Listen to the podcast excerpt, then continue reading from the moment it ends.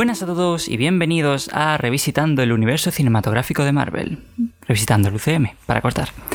Eh, yo soy Cisco Lozano y hoy me acompañan Daniel Molina y Ángel Luque, que los tenemos aquí de vuelta.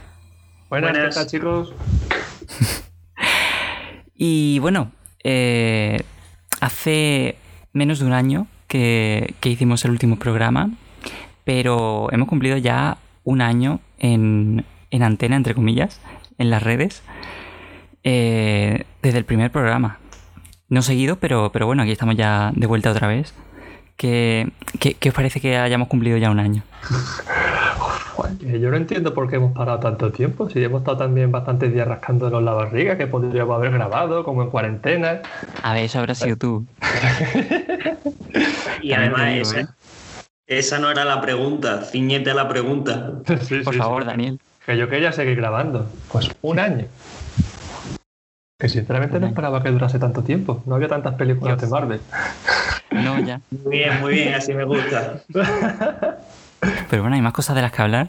También, también, también. un, año, un año está bien. Ya, ya mismo somos mayores. Creo que esos son 18 años. Pero bueno. Bueno, no pasa nada. Bueno, la edad de las ondas radiofónicas igual es diferente. Es cierto, a lo mejor es como edad de perros. Exactamente. Como los perros, eso. bueno, hoy recuperamos el programa que, se nos quedó en el tintero para terminar la fase 2 porque como dijimos en Twitter por aquel entonces, lo grabamos, de, hecho en la misma sesión que, grabamos el, el, último programa, el de la era de Ultron, pero se quedó inutilizable, como suele pasar con cada vez que Ángel está en el estudio, porque se pone a tocar los cablecitos, porque no sabe estarse quieto con las manos. Pero, pero esta vez fue a gran escala, o sea, el, programa entero era, era todo ruido raro. Pero, pero bueno, aquí estamos otra vez para, para hacerlo ya. Y esta vez, por suerte, esta temporada no lo tenemos aquí, a, Ángel. Eh, es nuestro enviado internacional a Nuevo Asgard. Lo tenemos allí para que se entere de todas las noticias de lo que pueda estar pasando. Para de tendremos un especial con Ángel entrevistando a los lugareños. Sí, exacto. por, ahora, por ahora no me he encontrado con, con Valkyria, pero bueno, sigo, sigo a la espera. Prueba en el puerto, a lo mejor la ves por allí algún día. Seguro. Y si no en alguna cantina, seguro que está. Un bar o lo que sea. bueno, y desde entonces eh, no se ha dado la oportunidad porque, a diferencia de Molina, los demás teníamos. Eh, somos personas muy atareadas. Eh, yo, por lo menos, durante el confinamiento me he sacado un máster, ¿vale? No sé tú. yo quinto, eh, cuidado. bueno, cierto, cierto.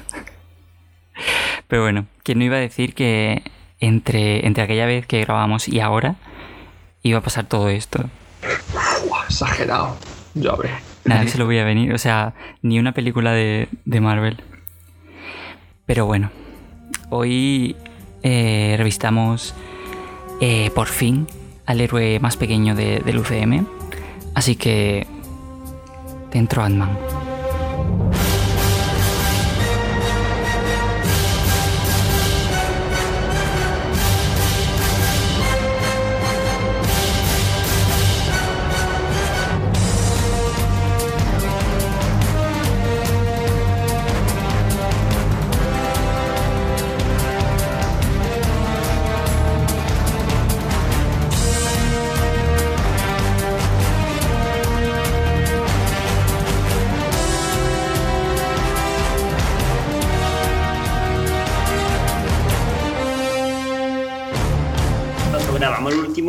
Programa todavía no había salido ni, ni el tráiler de Black Widow, ¿no?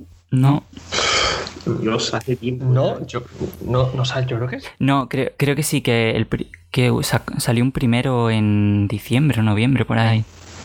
Sí, que se vio al capitán ruso este, que ahora mismo no me sale el nombre, Patriota. Sí, sí, el capitán ruso, ¿vale? creo que sí que es Patriota. No, porque Patriota es el de... The Voice. el que va a salir en, en Falcon and the Winter Soldier. Ah, creo. cierto, cierto. Sí, sí. Este se llama el Guardián Rojo, ¿no es el Guardián Ese. Rojo? Algo, algo así, sí, sí. Menos mal que tenemos a Ángel. Ya, ya. Eso- algo de rojo había por ahí. ya no me Desde que hay eh, enviado internacional, o sea, está ahí Sí, sí. al pie del Estoy mucho cañón. más- Se toma la Estoy mucho más centrado en mi carrera eh, eh, radiofónica desde que estoy. Bueno, eh, ya os aviso que esto va a ser un programa un poco para recuperar forma. Estamos un poco.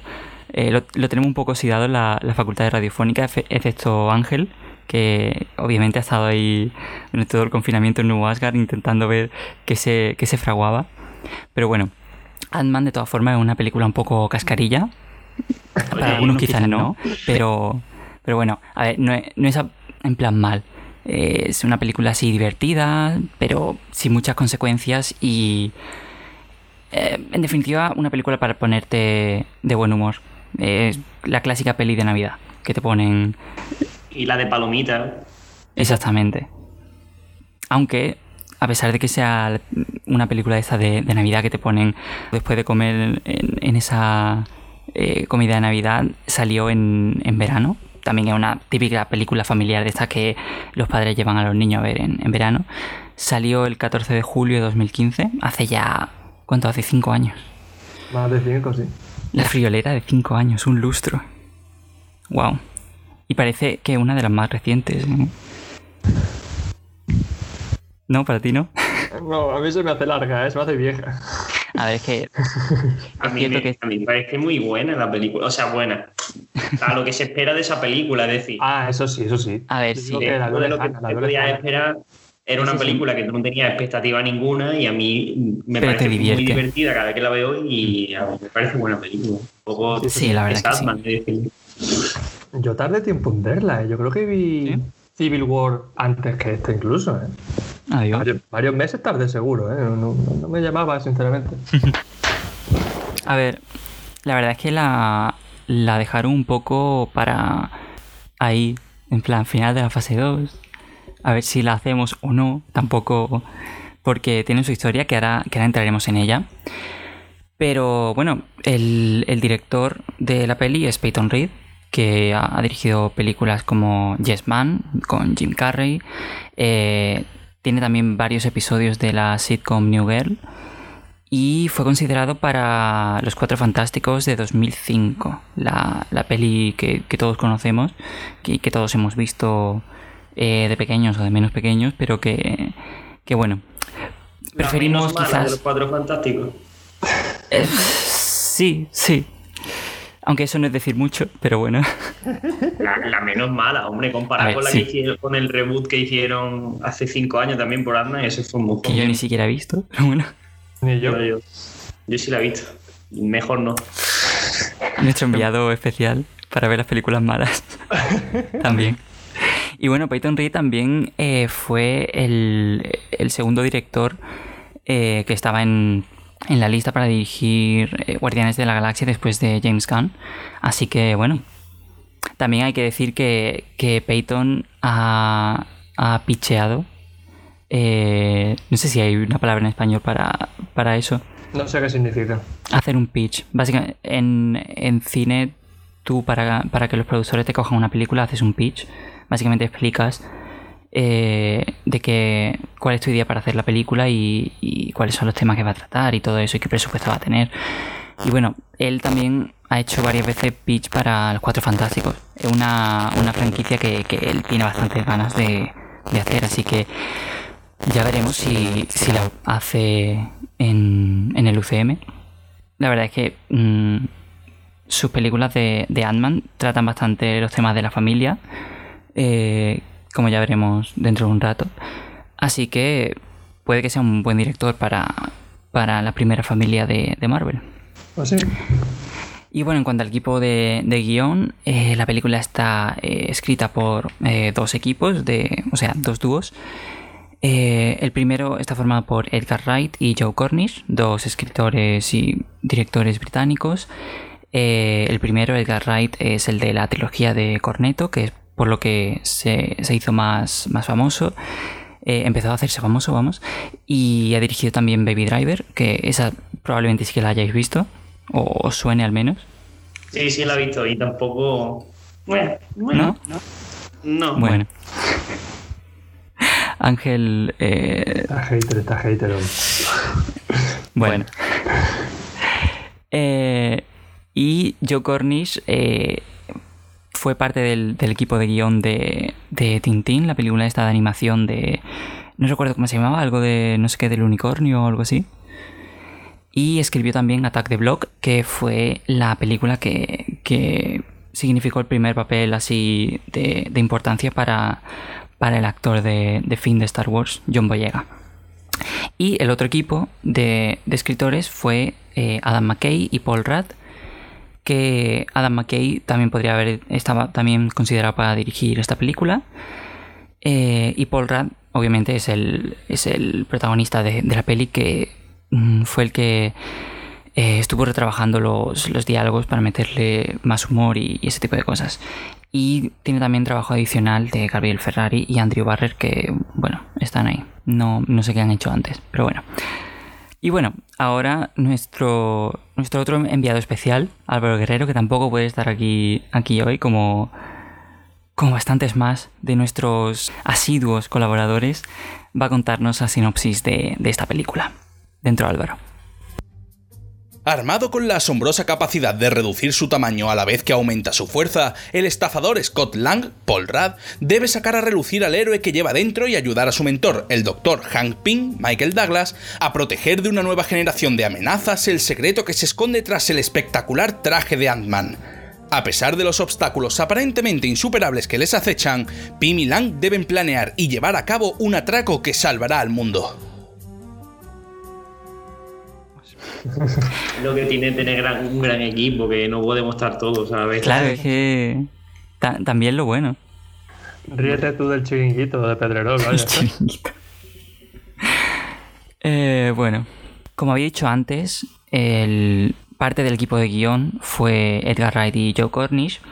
Y esto se debe a que básicamente la película eh, llevaba siendo planeada desde hace bastantes años. Y eran Edgar Wright y Joe Cornish los que iban eh, primero a escribir y Edgar Wright a, dirigir la película. Era un proyecto que, él tenía, le tenía bastante cariño y, quería hacer desde, hace bastante tiempo. De hecho, eh, la película estaba siendo discutida y, y planeada desde bastante antes de que incluso Marvel tuviera su propio estudio. O sea, en la época en la que eso estaban empezando, bueno, empezando, estaban saliendo las películas de, de los X-Men, de los Cuatro Fantásticos y, todo eso. Pero bueno, se quedó ahí en el tintero. Eh, era una película que mm, iba a tener como personaje central a Hank Pym, pero el, el Ant-Man original, pero eh, los productores eh, creyeron que, que y, de hecho esta es una de las principales diferencias creativas que luego hicieron que, que Edgar Wright no acabara dirigiendo la película. Eh, eso, básicamente los productores pensaban que el personaje de Hank Pym era, tenía una historia demasiado, digamos, poco family friendly. Básicamente es un personaje que que acaba desarrollando varias personalidades múltiples, que una de ellas eh, abusaba de su, de su novia Janet Van Dyne. Y bueno, mm, básicamente acabaron decidiendo eh, centrar la película en su sucesor, que es Scott Lang, un, ladrón, como, como, vemos en la película, y relegar esta figura de, Hank Pym a, un personaje más secundario y, una figura de, mentor de este personaje. Eh, ¿Os parece que fue una, buena idea? A ver, yo creo que. Bueno, dale, habla tú, Dani, primero. No, no, ha empezado tú, ha empezado tú. Sigue, sigue, por favor. Eh, yo creo que. Eh, por origen, la historia más rica la puede tener Hamping.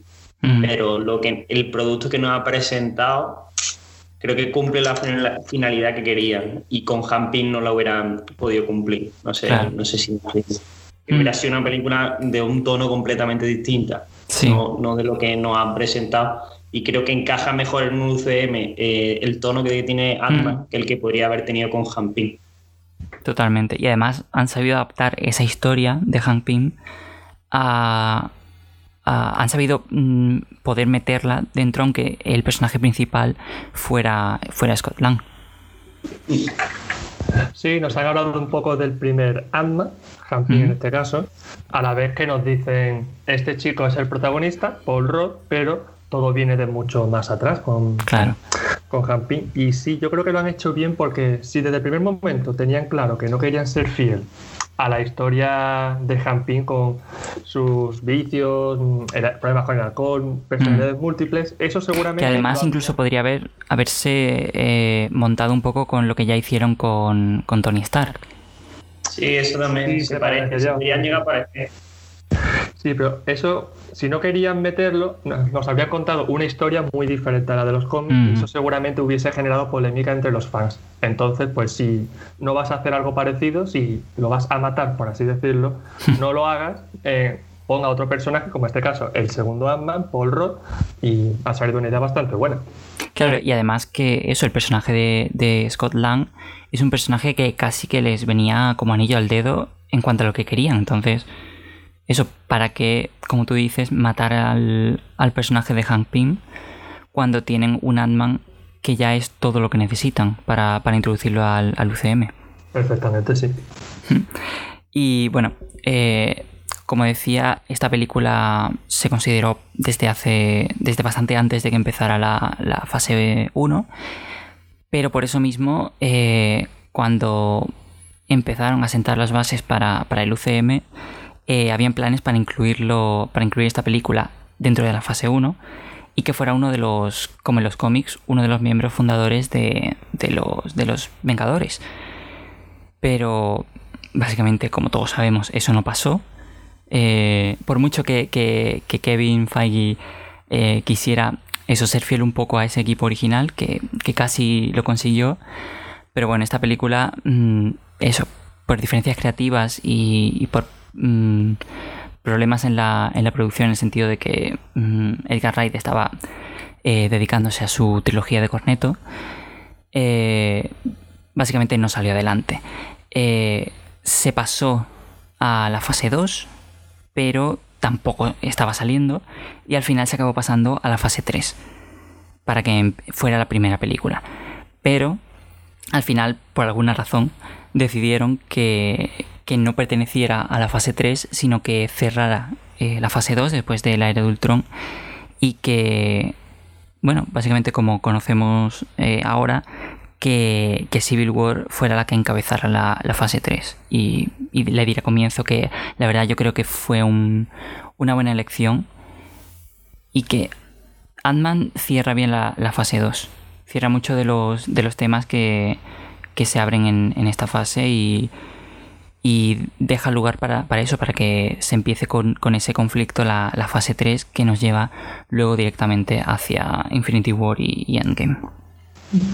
Que yo leí que Edgar Wright ¿Mm? abandonó el proyecto en 2014 por diferencias creativas con Disney y que él mismo pidió que durante esa época que él estuvo trabajando en ant desde 2003 me parece a mí, que no le tocara el personaje porque quería trabajarlo bien, le hacía ilusión encabezar el proyecto y que por eso no se le incluyó en el mm. equipo fundador de Vengadores. O sea que ahí Marvel barra Disney le respetó bastante. Sí, es eso que para, para Edgar Wright era un proyecto personal, básicamente. Y, claro, al final eso con, el UCM que, que Kevin Feige ha creado no, no entra del todo.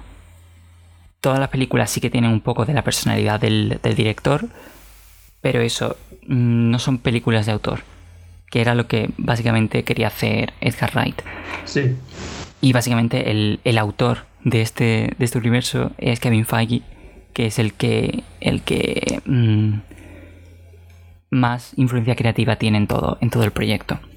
Pero eso, no perdimos eso, pero bueno, Sí, que aunque bueno, al menos respetaron bastante las ideas de Edgar Wright. Muchas de las escenas mm. que de la película las escribió él, aunque luego no estuviese en el proyecto final. Le respetaron mm. bastante. Sí, conservó bastante de la. De eso, de la. Mm, mm, dinámica que, había creado Edgar Wright, básicamente porque, mm, como tú dices, se fue más o menos por el 2014 y en 2015 salió la película, así que le faltaba, eh, casi que no tenían tiempo para, retrabajar entera la película. Pero bueno, eso conserva un poco de, ese espíritu que, que del, que le imbuyó, toma esa palabra, eh, Edgar Wright. y eh, hay también una curiosidad que, viene de, todo este proceso largo de, la peli y es que como Deadpool, que, que, a ti te encanta, Dani. Que por cierto, he leído eh, hoy que Ryan Reynolds le ha propuesto a Marvel que las películas de 3 de Deadpool sea Deadpool mata al universo Marvel. He leído que es, no sé si era verdad o no. No he entendido, no he entendido la noticia. Es que lo he visto por encima antes de llegar. No me ha dado tiempo, a, no, me ha dado tiempo a Ryan Reynolds le propuso a, a Fox a hacer Deadpool 3 mm. haciendo que Deadpool mataba todo el universo Fox. De... El universo Fox, sí.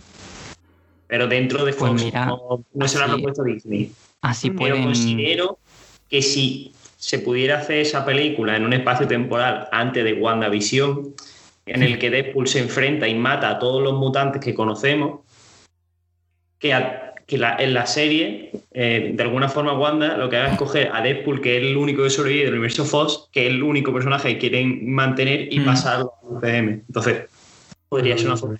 Podría ser una forma. Me encanta.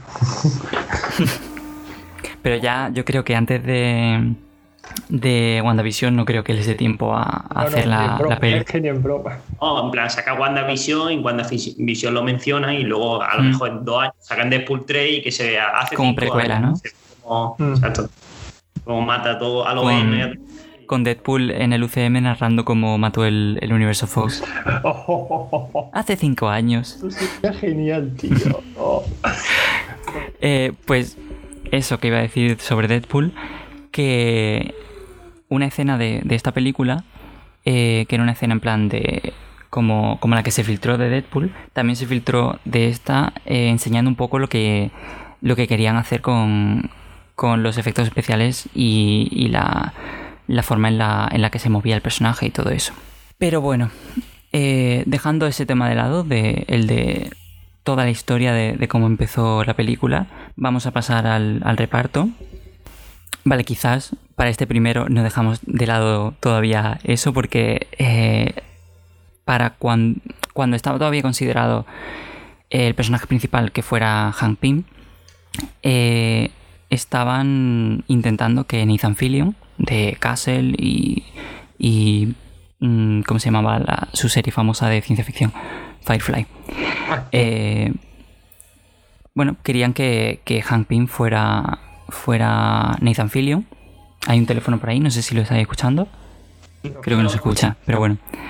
Tengo la puerta cerrada, no importa. Em, pero bueno, eh, al final Nathan Fillion lo tenemos en el UCM. Eh, creo que no ha salido, pero ha grabado cosas. Eh, al final, para Guardianes de la Galaxia, creo que ha hecho la voz de Cosmo Hizo también de el actor y superhéroe Simon Williams, eh, Wonderman. El, Hombre Maravilla, supongo que será en, castellano. Sí, creo que sí. Pero creo que al final en la película en sí no salieron los pósters que se hicieron. A no ser que esté muy de fondo. Pero bueno, lo tenemos ahí. Sabemos que existe en el UCM. Así que a ver si, si lo rescatan. Porque a mí la verdad es un personaje que, que me gusta bastante. Y además, eh, tiene que ver con visión, aunque creo que eso ya no lo pueden hacer porque, si no me equivoco, eh, eran las ondas cerebrales de, Simon Williams las que utilizaron para crear la personalidad de visión en los cómics. Así que eso ya no, pero bueno, eh, espero que lo incluya en algún momento. Eh, en cuanto al personaje de Scott Lang, sí que consideraron casi desde el principio a Paul Rudd, pero había otro contendiente dentro de esa, de esa lista que era Joseph Gordon-Levitt, que os sonará por películas como, como Looper, como... Eh, ¿Cómo se llamaba esta de, de, Nolan? Gracias, Origen, Inception. Eh, y Batman, que hizo de, de policía. Mm, que era Dick Grayson, puede ser. Ah, no me sé el nombre, pero luego al final como que le entrega el traje de Robin en la, de la película. Creo que es el, el, Robin que luego se convierte en Nightwing. Si no me equivoco. Es que no, no he visto la última de, Batman Begins. Oh, pues o sea, yo la pongo casi a la altura de la del Joker, ¿eh? Yo no sé con cuál me quedo de las tres. Bueno, de las dos. Es que yo y Nolan. Uf, ya, creo que ya lo hemos comentado alguna vez en esta. Sí, sí, la verdad que sí. Y creo que específicamente hablando de, Batman. Pero bueno, esta May, para tener en la mitad de la cara tapada, lo hace increíble. Tanto él como su actor de doblaje. Es buenísimo.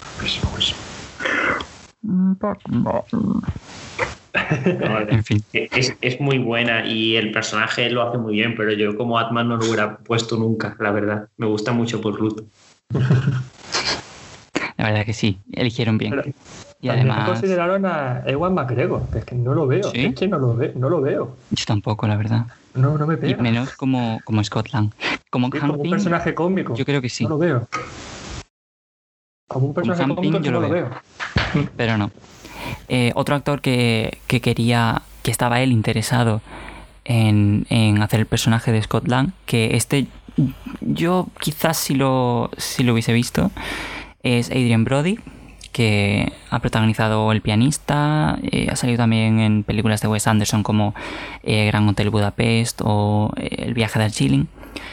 Pero bueno, estamos de acuerdo en que eligieron bien al final quedándose con, con Paul Rudd, porque además es un gran embajador para, el personaje y, la marca Marvel.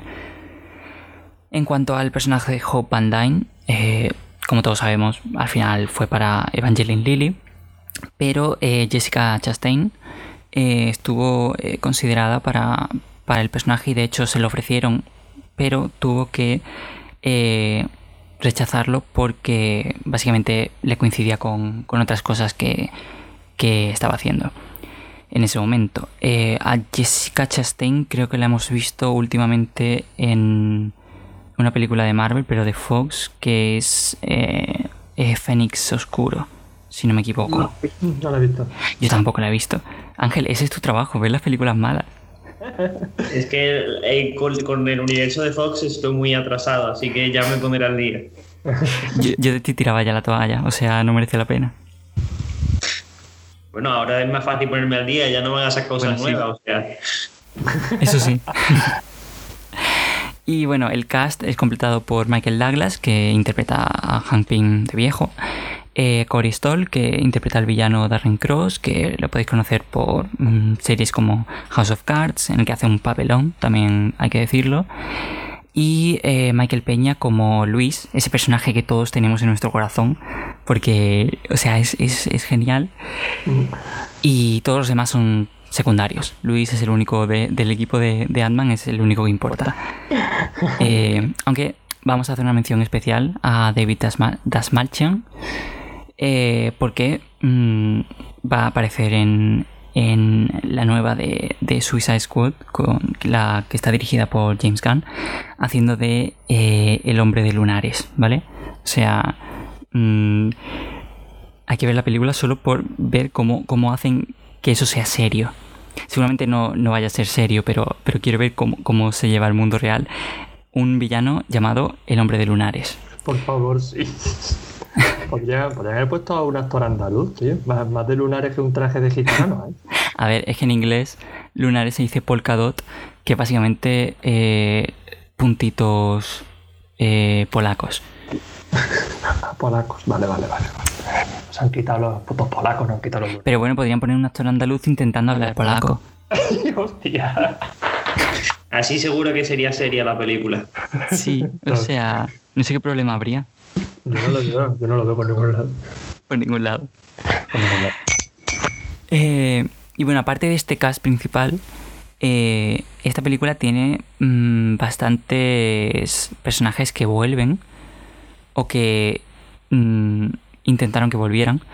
Eh, vamos a empezar por uno que al final no volvió, pero que por el arte conceptual de la película sabemos que querían que, saliera el personaje, que es Arnim Sola, mm, el personaje que introducieron en Capitán América y que luego volvió a aparecer en, ¿cómo se llama la segunda de Capitán América? Soldado de invierno. Gracias.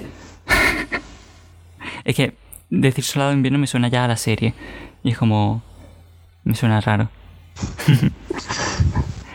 Eh, pero eso, no hemos vuelto a saber del personaje, aunque creemos que, mm, en esa película murió.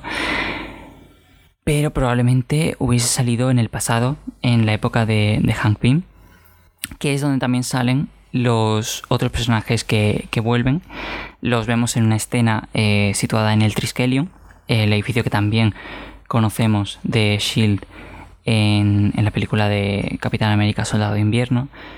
Eh, aunque en esta época, en 1989, cuando sucede esta escena, que la verdad a mí me gusta bastante que, hayan, que incluyesen esta escena, eh, está todavía en construcción y vemos a varios personajes que, eh, bueno, no, no, veíamos desde hace bastante tiempo también.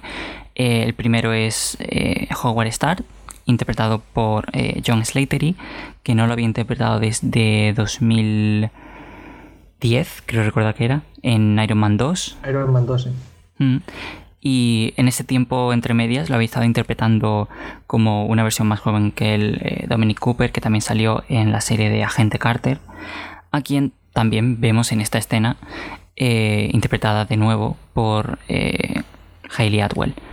¿qué, ¿qué, opináis de la inclusión de esta escena?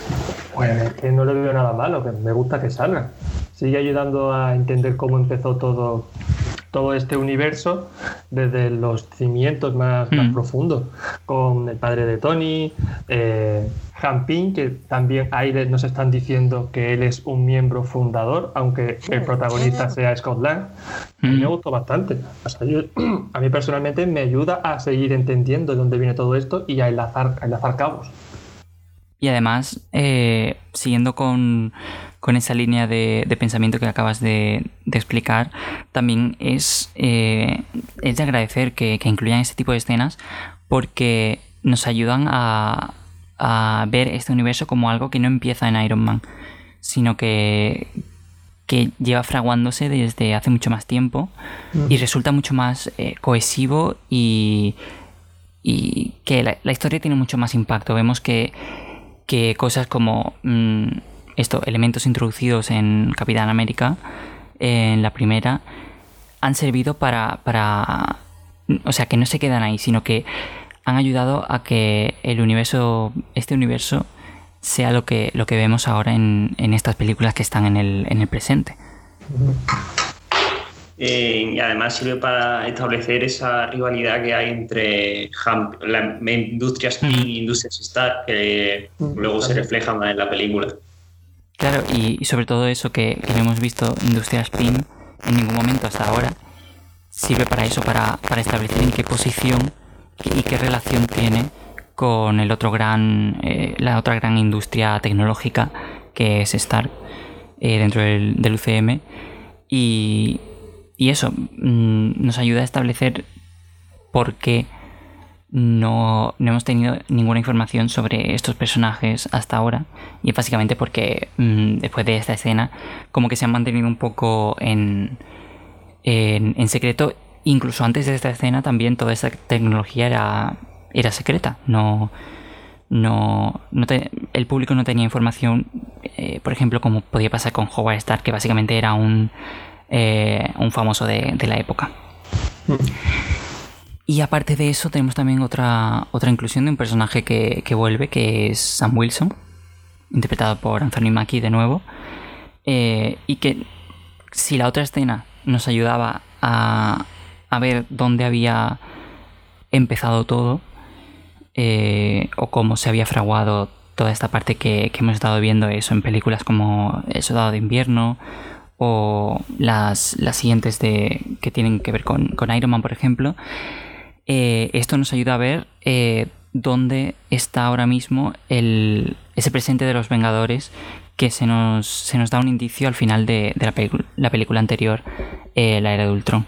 Y vemos que, que eso, que esta base que, que ahora tienen los, los Vengadores está, está protegida y siguen trabajando desde ahí y, eso, que los, Vengadores están, siguen estando presentes en el. en el. ¿Cómo decirlo? En la conciencia eh, pública, la opinión pública en, dentro de este universo. Sí, es como una ayuda al espectador de este es el contexto, todo sigue donde lo hemos dejado para que como que no se pierdan, que tengan mm. todo el momento presente de que están pasando los sucesos a la vez. Los Vengadores siguen, pero por otro lado, en otra parte del mundo, se está gestando un nuevo superhéroe como es Ant-Man, pero que todo está unido, todo, todo está viviendo al mismo tiempo. Y sobre todo eso, mm, al meterte esta película entre esas dos tan importantes para el equipo en general, que son eh, Era de Ultron y, Civil War. Es como un poco... Eh, estamos dejando esto para que respiréis un poco, para que no sea todo tan, tan épico, pero estás tranquilo que todo sigue ahí. Y mm, vais, a, vais a tener más dentro de nada. Es más, en la escena post crédito de, de Atman ya se ve una escena de Civil War. Y que una clara declaración de intenciones. No me gusta nada que hagan eso, que, metan escenas de, la otra película en, como escena post créditos. Es como ir a lo fácil. En vez de grabar algo nuevo, te meten una escena entera de, la película. No, sí, un poco pero qué mejor manera de dejar al espectador intrigado y con la emoción por las nubes que de ponerte al Capitán América junto a Bucky en una prensa. Realmente mm. pocas cosas hay. Y además lo hicieron bien por, eso, porque era una escena que, que también te, enseñaba eh, a un personaje que habías visto en esta película, que es Falcon. Y es como que te lo enlaza a través de, de ese personaje el, el interés por lo que pueda pasar en la siguiente película, para la gente que haya ido solo a ver Ant-Man. Claro, y también se sabe en la última escena que también protagoniza Luis contando la historia de que mm. Falcon está buscando que esa zona que, que, como esa podría haber sido también una postcrédito y es nueva y hubiera enlazado con Civil War sin tener que mostrar material de Civil War. Totalmente. De cortar la película antes y esa escena puede ser la, la postcrédito. Entonces, sí. Sería lo mismo. Gracias, Pero bueno. Luis, de nuevo. Siempre. Pero eso, al final, al fin y al cabo, lo han sabido enlazar con un poco con esas dos escenas, aunque una estuviera antes de los créditos o no, pero bueno. Eh, supieron eso, integrar bien dentro de, del universo esta película, que eso era un poco de, de descanso para, para, la audiencia que, que sigue todo el, toda la franquicia del UCM. Tengo por aquí también una curiosidad en cuanto al, al reparto, y es que eh, Peyton Reed, el director, eh, consideró meter a, un actor que se llama Rick Moranis dentro de la película para que hiciera un cameo. Y lo interesante de este actor no es que fuera un actor cualquiera amigo suyo, como, como sí que ha hecho JJ Abrams en la última de Star Wars. Todavía tengo esa espinita clavada. Eh, a ver, es verdad, metió a, un actor amigo suyo solo porque le ganó un partido de, yo que sé, de fútbol o algo de eso. Y, lo que se habían apostado era que saliese en, en esa película. Las apuestas hay que mantenerlas. Pero tío, que no era de un papel importante que sea un cameo. En fin. Eh, quería meter a, este actor que al final no, no, pasó. Eh, Rick Moranis porque eh, fue el personaje principal de Cariño encogido a los niños. Esa mítica película que, que a todos nos suena. está en, eso en la, en la cultura popular, pero, pero quizás no muchos haya, hayamos visto. Yo creo que, que la he visto, o por lo menos he visto alguna de las de las de la saga. No sé si vosotros. La suelta he visto, pero la película entera no. Pero bueno, es famosa. Y quizás hubiese estado bien meterlo ahí. Pero bueno, no, no acabó no pasando. Eh, pues yo también leí que Stanley ya le propuso a New Line en los años 80 hacer un proyecto de Ant-Man, pero le rechazaron el proyecto precisamente porque decían que se parecía mucho a Cariño e Encogido a los niños. No querían que no querían poner dos películas tan parecidas y tan semejantes. Oh, bueno, allá ellos. Todo eso en, en, cine todo es cuestión de, de cuando, cuando intentes hacer un proyecto. Porque eso te puede pasar, eso que aunque mm, se hayan estado gestando a la vez, te puede pasar que, otro proyecto de más eh, envergadura o de más eh, importancia vaya a hacer la misma idea que tú has tenido en el mismo momento y es como, bueno, pues nada, a la basura. Pero bueno, al final tenemos a... No era su momento. pero hemos tenido al final esta película ahora y la hemos podido disfrutar. Eh, ya que estamos eso con curiosidades, eh, tengo aquí una sobre eh, una frase que le dice Darren Cross en una escena cuando está hablando sobre, sobre los rumores de la existencia de, Ant-Man. Dice que, son historias para impresionar, Tales to Astonish, que es el título del cómic en el que empezó a salir el personaje de, de Ant-Man, Hank Pym, que, que son los primeros cómics de Marvel tenían este tipo de, títulos y iban introduciendo básicamente un nuevo superhéroe eh, cada semana y, eso. Em, no sé si tenéis alguna curiosidad vosotros que comentar. Sí que Peyton Reed, el director, declaró que Wright, entre otros de los motivos por los que dejó el proyecto, es porque él quería que la película fuese sobre una hormiga que pudiese transformarse en hombre y no de un hombre que se transformase en hormiga. No sé si será verdad, si será mentira, pero eso declaró Peyton Reed hace ya bastante tiempo cuando se estrenó la película. Me extraña una idea de olla tan grande. El personaje principal Sí. Una hormiga que se transforma en hombre no, no tiene racionalidad. no es Ant-Man, es Man-Ant, ¿no? Como el personaje de Batman que es eh, Man-Bat. Exactamente. Ya tenemos enemigo para Ant-Man 4. que bueno, eso lo comentaremos ahora después. Em, yo iba a decir algo que se me ha olvidado. Así que, que en, esa versión de la película el, protagonista iba a ser Anthony, no, no Scott Lang.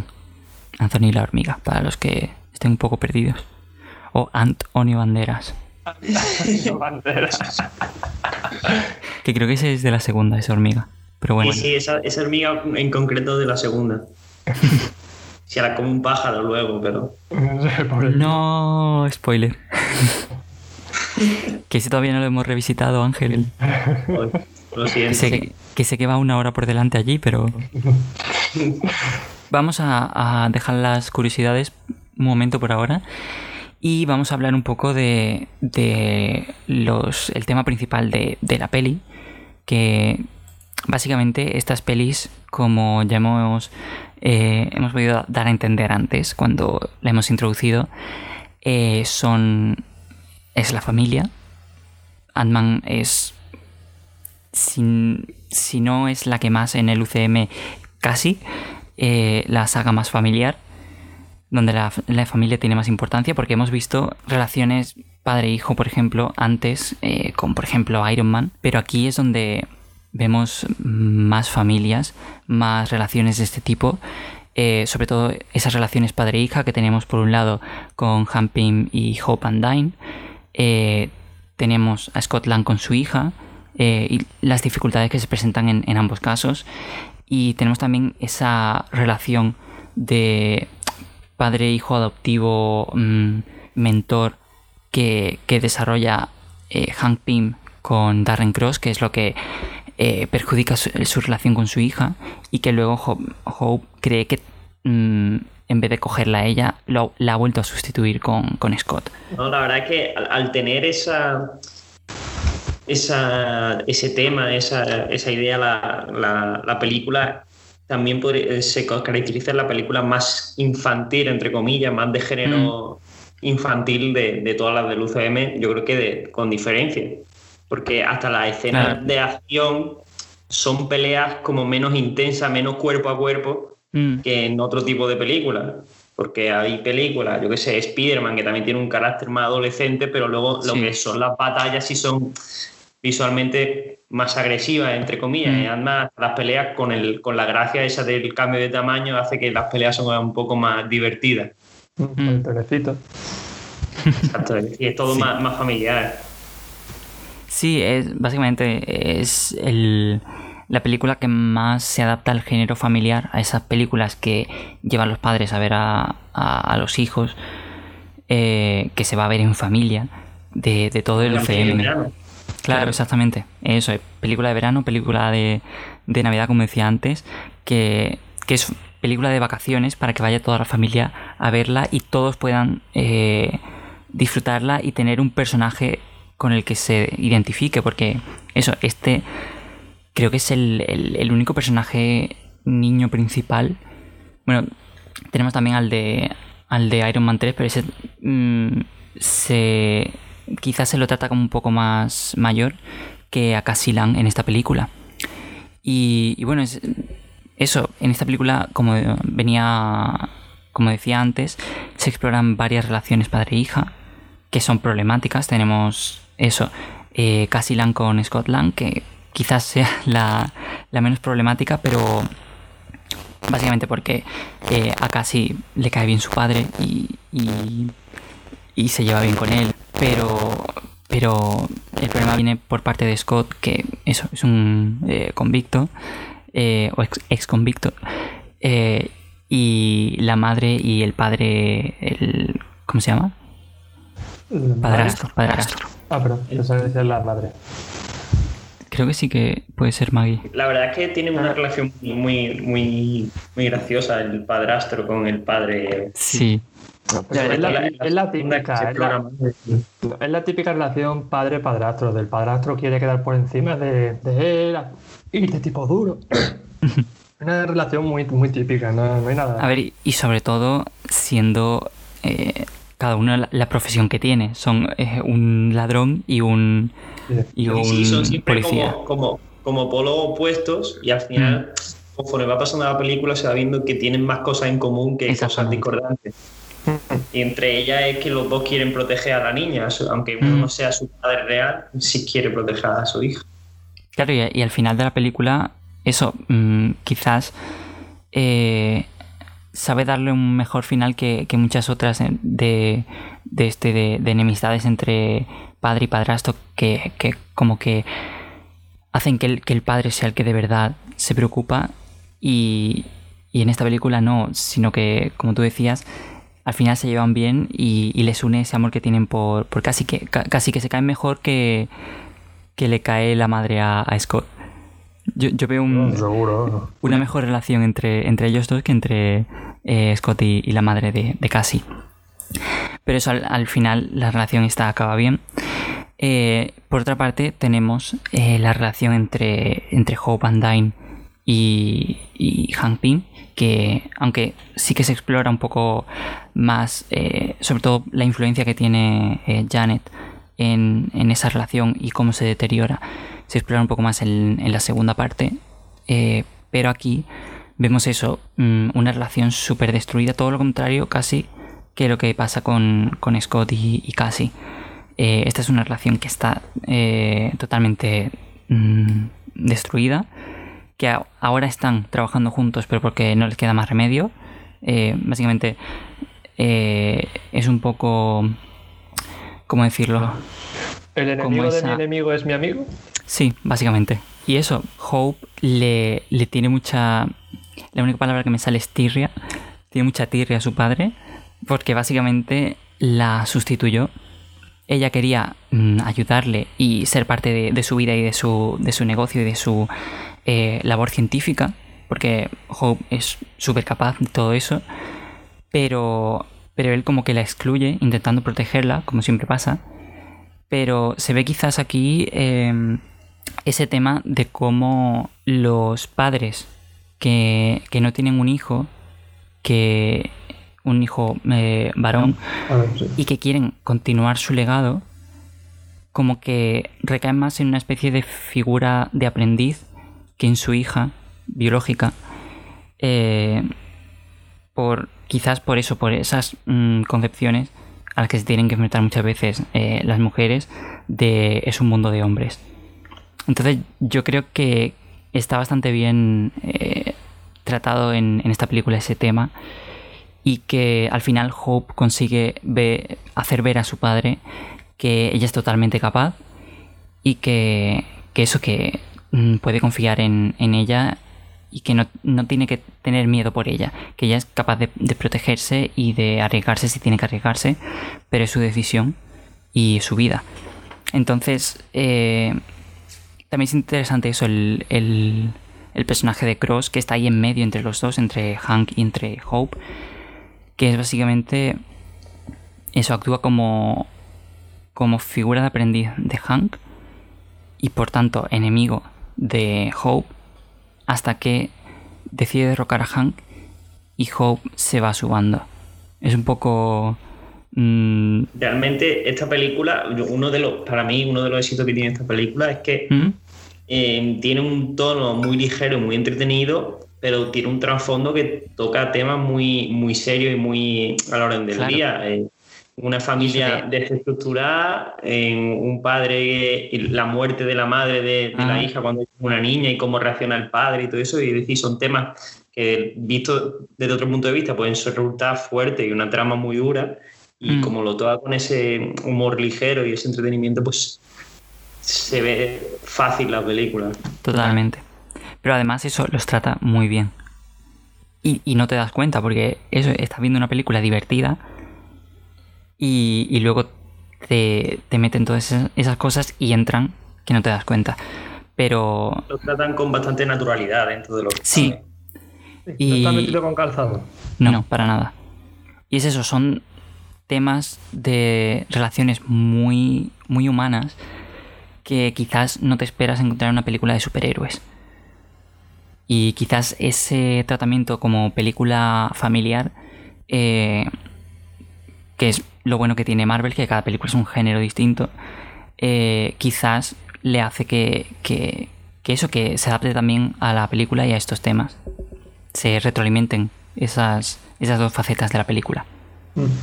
Y, y, bueno, eso es, son temas que quizás se ven también eh, llevados a toda la saga de, de Ant-Man, incluso en su, en su aparición en Endgame que, eso siempre quedan esas relaciones entre padre e hija distintas, porque ninguna son iguales entre ellas. Por ejemplo, tenemos en la, en la segunda parte la relación entre, entre Goliath y, y Fantasma. No me acuerdo de los nombres de los personajes.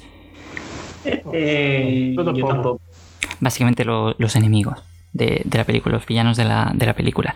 Se ve también otro tipo distinto de relación entre, entre padres e hijas. Pero bueno, eso lo tocaremos ya más cuando, cuando exploremos esa, esa película, la revisitemos, perdón. Que todo tiene que estar dentro de la marca del programa.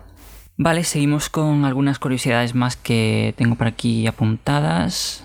Eh, cuando Scott se escapa de, la cárcel, eh, bueno, del, calabozo, y cae sobre un periódico.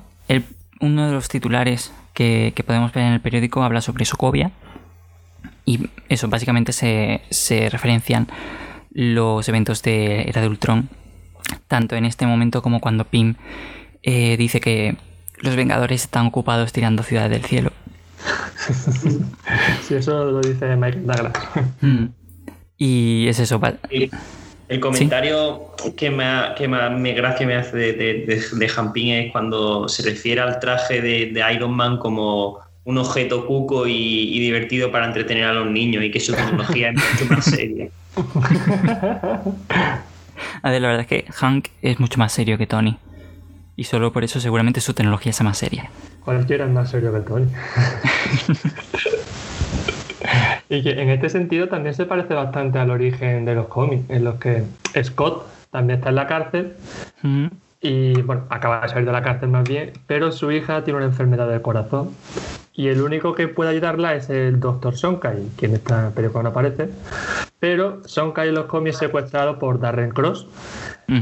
Entonces, para intentar ayudar a Sonkai, Scott se cuela en la mansión, bueno, en la casa de Han y le roba el traje para luchar contra, contra Sonkai. Y ahí es donde Pin ve que este, hombre, este chico tiene talento y que puede ser su sucesor. Este chico me ha robado, tiene talento. Tiene talento.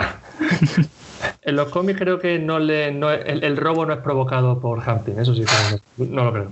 Sí, probablemente. te creo, te creo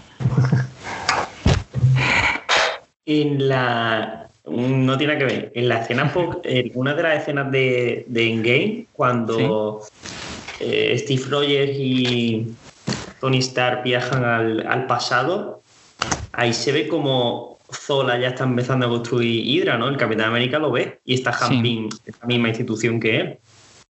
Claro, pero a ver, Hydra está. No, o sea, está en mundos separados. Sí, sí, sí. pero que me refiero al mismo complejo, ¿no?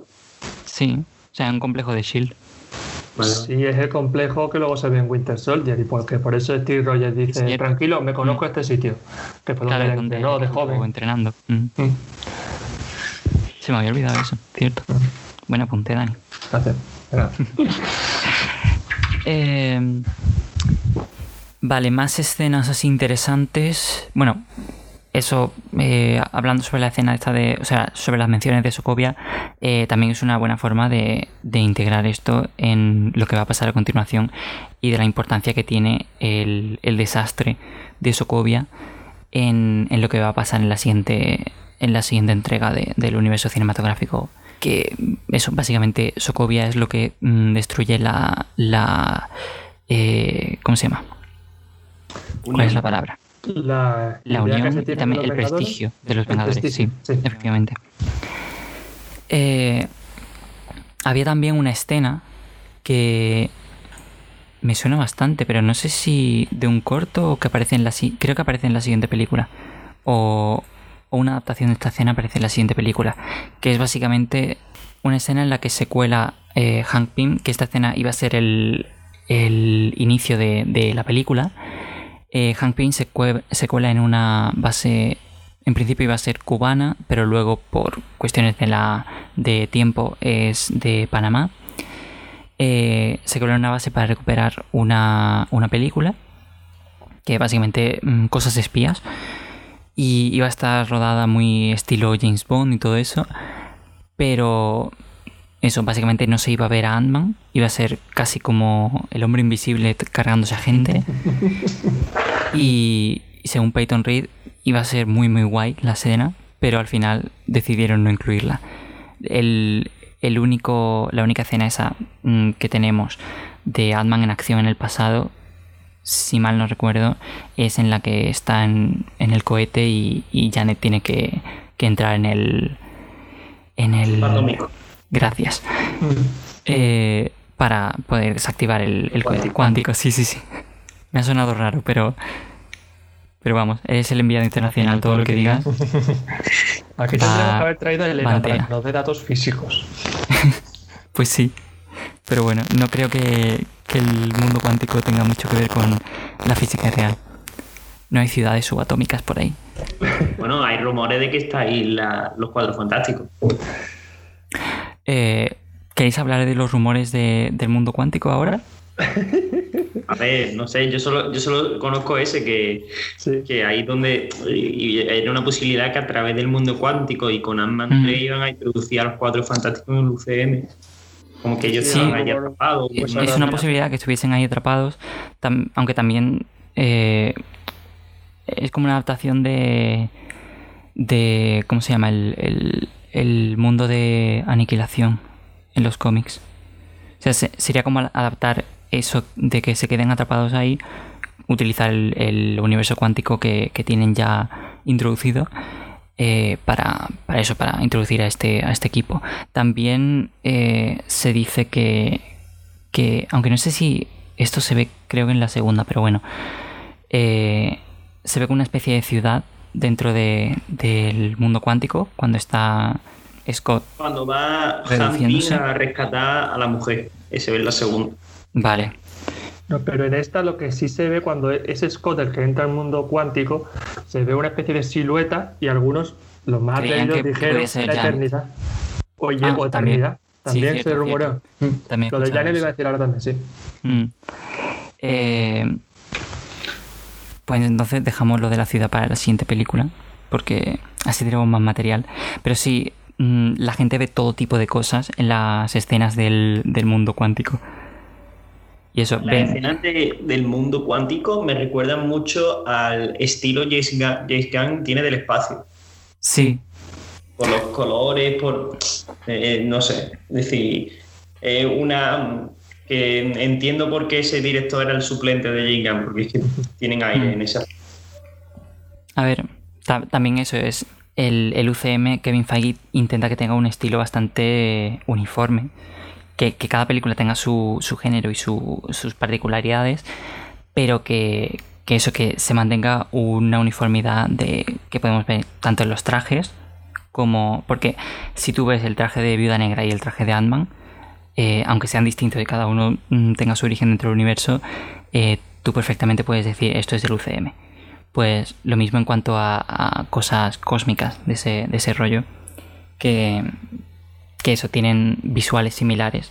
También porque supongo que tendrán el mismo eh, equipo de efectos visuales trabajando en varias de las películas y, tendrán una serie de, visuales ya definidos que aparte de todo eso también les ahorra dinero el, no tener que, crear cosas totalmente nuevas entre, entre películas.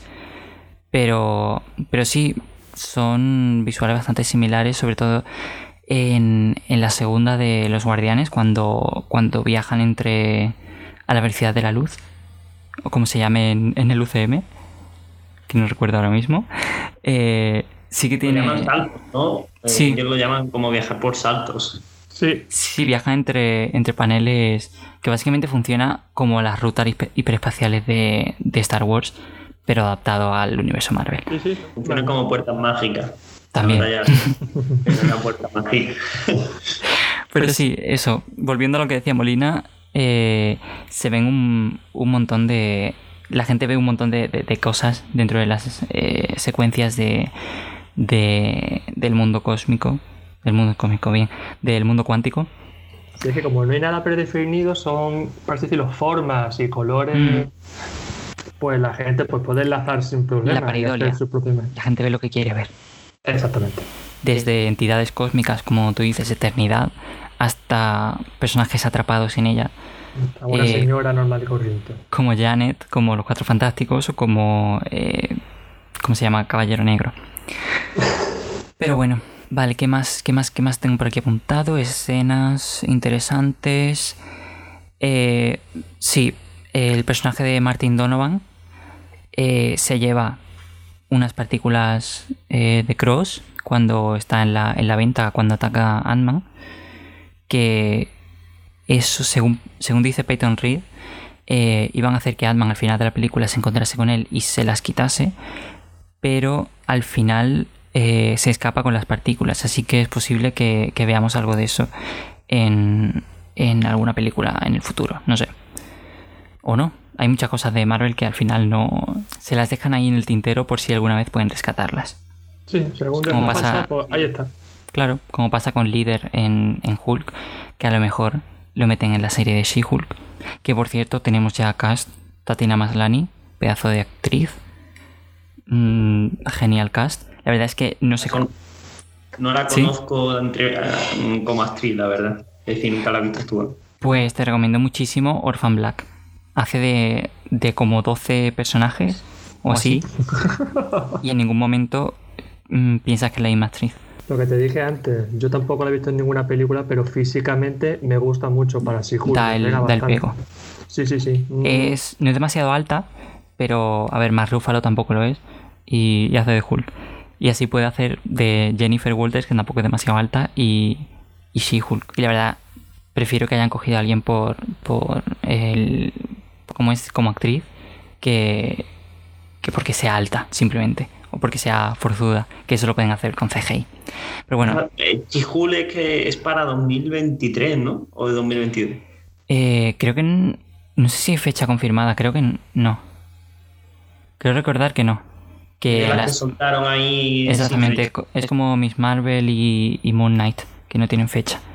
Pero bueno, creo que la única que vamos a recibir por ahora este año, la única entrega de, del UCM va a ser eh, WandaVision. Sí, y es raro porque es la mejor, entre comillas, para mí la que más ganas tenía. Y sí, totalmente. sí. Cuando se suponía que iba a ser, entre comillas, más tarde en el tiempo, pero bueno.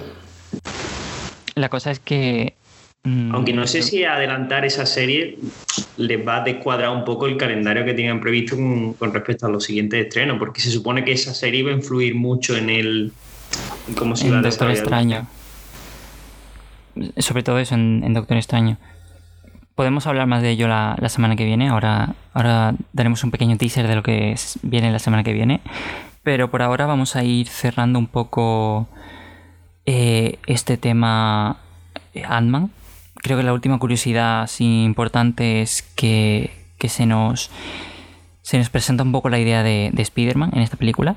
En, esa escena que mencionabais antes de, Luis al final de, la peli, eh, contando que Sam Wilson lo está buscando, porque mencionan que hay un, un, tío que, que se cuelga y que escala por paredes.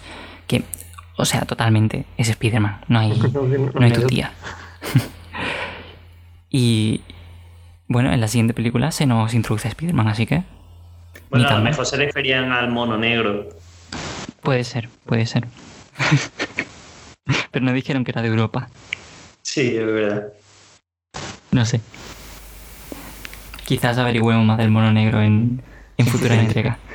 No, hombre, ahora ya que, Sony y Marvel tienen otra vez eh, un acuerdo, yo creo que ya no va a haber más, más mono negro, pero, pero si no, yo creo que hubiese, hubiese sido una buena forma de continuar con Tom Holland en, el UCM. Hubiera sido muy raro, pero sí, hubiera sido gracioso. Hubiera sido raro, pero sí. Además, tiene que, proteger su identidad. Ahora todo el mundo sabe que es Spider-Man, pero no sabe que es eh, mono negro. pero Ah, bueno, eso ya lo hablaremos la semana que viene, porque sigue hablando del futuro, pero mejor Bueno, eh, ¿tenéis algo más que comentar sobre esta película? Bueno, que en algunas escenas se ve de fondo pósters de una empresa, de la bebida Bingo 12, que es en la que trabajaba Bruce Banner en la película de Hulk de Norton, mm. y que por eso mucha gente, al verlo en, en la escena filtrada, en trailers y demás, se pensó que podría llegar a salir Hulk en la película. Pero al final ya vemos que no. A cada uno se hace sus ilusiones. Hablando de Hulk, un, villano que se ha eh, especulado bastante para las películas de, de Ant-Man, tanto esta primera como, como para ahora la 3, eh, fue Modok, que, que eso también es un villano de Hulk. Así que, quién sabe, quizá veamos a, este personaje o en la serie de She-Hulk o en alguna entrega, alguna posible futura entrega de, de Ant-Man. Quizás incluso en las dos, sea un villano pequeño en Ant-Man 3 y, y, lo veamos más explorado en, en She-Hulk. Quién sabe. Bueno, y hasta aquí yo creo eh, el programa de, de Ant-Man, porque Ángel ya ha dejado claro que no tiene nada más que, nada más que decir. No, es una saga que me deja con ganas de seguir viéndola porque es entretenida. La 2 me parece menos entretenida porque la recuento un poco más repetitiva, pero también me gusta. Mm. a, mí me gustó más la 2, ¿eh? Sí, cada una tiene sus más y sus menos. No sé. A mí me gustaron las dos bastantes. Mm. Y tampoco tenía mucha expectativa con Alma, la verdad. Mm, eso sí es verdad. Te la ves ahí en, después de, de era Ultron y antes de Civil War y como que no te espera mucho. Es un poco de, relleno, pero luego la ves y pasa un buen rato. Mm. Sí, es graciosa. Y es, donde los secundarios, sin ser importantes, mm, considero que son donde están mejor metidos los secundarios. Sí. Y los secundarios de Ant-Man pueden tener más valor que los secundarios de, de otras películas. Sobre todo de Luis. Lo has dicho por Luis, los demás le dan igual. Considero que, no, considero que es un equipo que está más cohesionado que, y tiene más química entre los, actores que en otro tipo de, películas. Que son sí, la verdad que, que, todos, tanto eso, secundarios como, como Luis, que son un poco más secundarios, eh, y secundarios como Hank Pym y Hope and Dine, que, casi que se convierten en principales en la segunda. Yo y... no los llamaría secundarios, ¿eh? Serían actores un y medio. No son protagonistas, tampoco son secundarios. Pero yo creo que ganan más protagonismo en la, en la segunda. En la primera eh, es más la historia de Scott. Mm, claro. Pero es que yo creo que hasta la familia, la familia de Scott sí, se puede considerar secundario en algunos momentos. Es decir, que. Mm.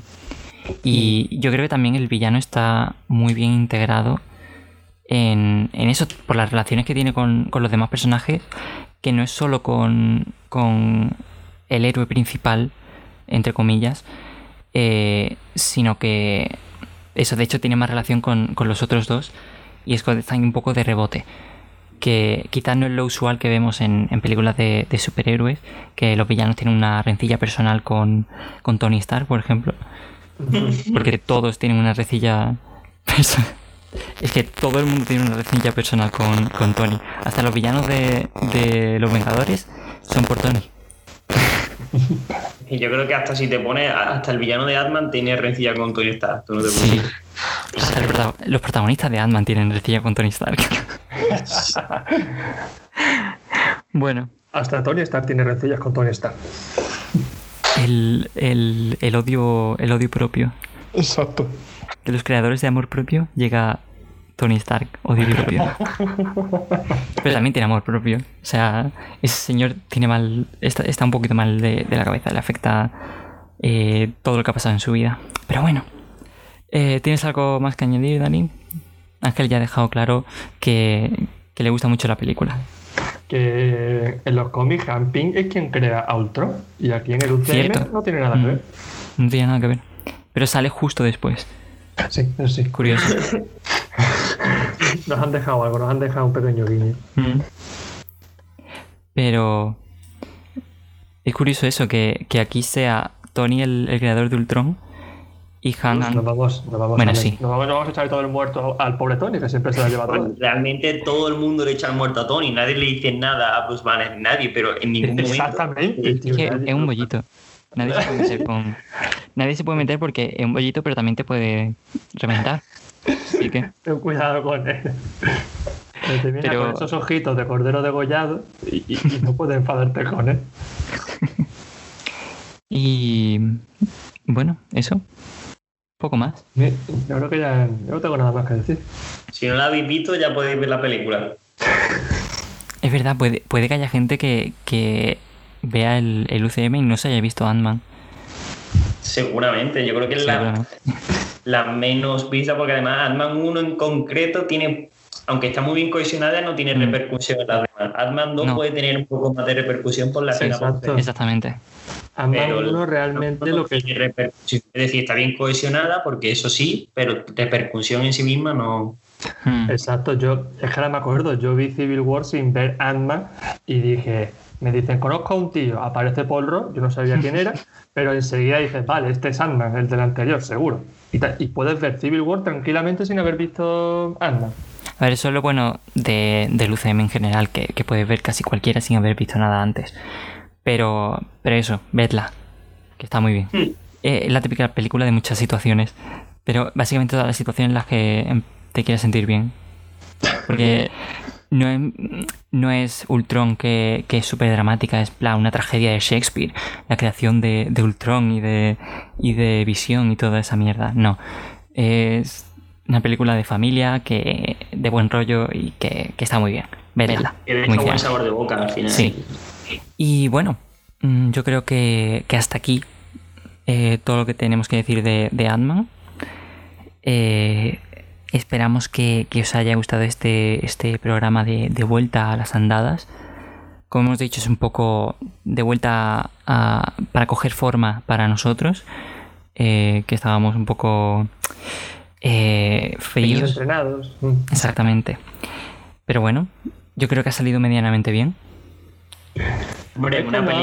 es una película de la que no te esperas mucho, pero sirve bien para coger carrerilla. Exactamente una película secundaria le hemos dedicado una horita, o sea que tan mal no está. Sí, sí. A ver, tú has venido, tu ángel ha venido sin preparar, como siempre, o sea que no ha cambiado nada. No.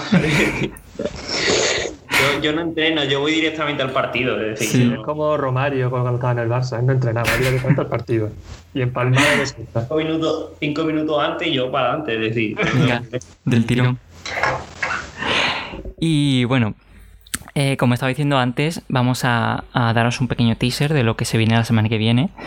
Eh, como pasó cuando terminamos la fase 1, vamos a tener un pequeño programa de, receso, en, cierto modo, en el que vamos a hablar un poco del futuro del UCM y especialmente de, las eh, revelaciones que han sido reveladas estos últimos días, esta semana, sobre todo en lo relativo a eh, un, miembro del reparto de Ant-Man 3, Kang, para los rezagados.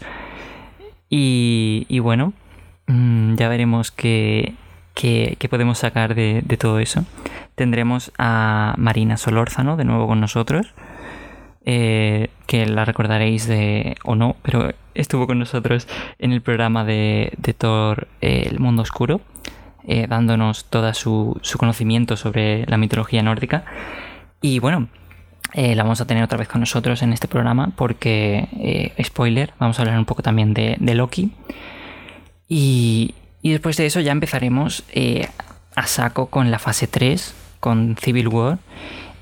Y bueno, hasta Endgame. Al final nos va a salir bien eso de, eh, de poder terminar la fase 3 antes de, de... No, de hecho nos va a salir mal porque yo tenía planeado no empezar la fase 3 hasta que saliera Viuda Negra para poder incluirlo eh, ahí entre... entre Civil War y, la siguiente película, que es donde va dentro de, la cronología del, UCM. Pero bueno, eh, el mundo se ha puesto eh, en contra de la raza humana. Eh, que, también tardaba en, ponerse en contra de nosotros, pero bueno. Sí, sí, ya tardaba. al final no nos ha salido el plan de la fase 3, pero bueno, volveremos a. Exactamente, la retrasen otra vez. Totalmente, o sea, ya para noviembre no, no sale, seguro yo creo que cogerá, cogerá la, fecha de, febrero de, los Eternos y todo se retrasará una fecha más.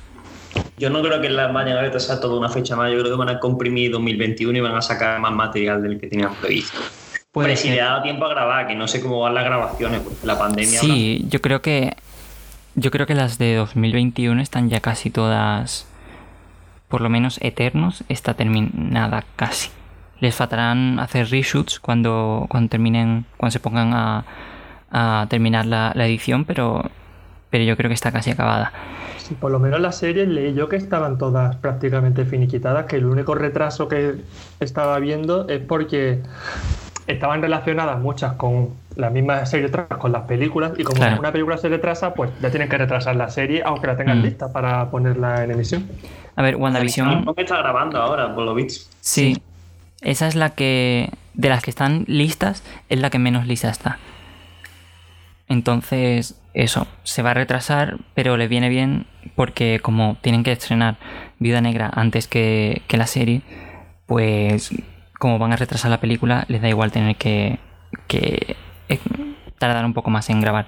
WandaVision es la que eh, empezó a grabarse antes y estaba casi terminada y les falta grabar unas pequeñas eh, cositas de, de reshoots, pero está ya casi lista para eso, para estrenarla en, diciembre, porque si no me equivoco salió ya la programación de Disney Plus hasta noviembre y no está incluida, así que eso, la, el estreno es en 2020, así que queda diciembre, seguramente a final de diciembre como hacen con el Mandaloriano para que eh, la gente tenga que cogerse dos meses. Todos conocemos a Disney. Pero bueno. Han visto el hambre. Eh, otra película que está casi terminada es Shang-Chi. Así que esa también puede salir en 2021. Y Doctor Extraño eh, no la han empezado, pero está casi para empezar. Así que para finales de 2021 puede estar también. Who knows tendrán que informarnos de cómo va a acabar siendo el, la, parrilla del UCM de, 2021, porque por ahora todo está en, el aire. Pero bueno, ya nos enteraremos. Eh, el programa siguiente hablaremos un poco más de, eso, de todo lo que nos espera. Y bueno, mm, yo creo que ha sido un buen programa. Una hora y pico, veintitantos minutos. Eh, espero que estéis eh, satisfechos con vuestra labor hoy porque yo lo estoy, la verdad. Sí, mejor de lo que me pensaba. la verdad. Eh, bueno, pues nada. Eh, ya sabéis que podéis seguirnos en nuestras redes. estamos en Twitter como arroba revisitando cast. Y podéis escucharnos en todas las plataformas de podcast. Tenemos creo que 15 capítulos eh, de, catálogo ya. Este es el número 16, si no me equivoco. Eh, así que tenéis ahí para escuchar si es la primera vez que nos escucháis. Básicamente hemos hecho casi todas las películas. Hemos hecho todas las películas de la fase 1 y 2, incluyendo eh, Guardianes de la Galaxia 2 y Capitana Marvel, porque hemos hecho en orden cronológico. Eh, tenemos también un canal de YouTube donde subimos todos los programas y algunos programas más cortitos eh, especiales. Si no me equivoco y he podido hacerlo, estará subido ya un programa especial sobre el tráiler del Mandaloriano. Y bueno, mm, creo que ya estáis informados de todo lo que tenemos por el éter del internet. Así que eso, hasta la semana que viene. Hasta la semana que viene, chicos. Hasta luego, chavales. Nos vemos en el McDonald's.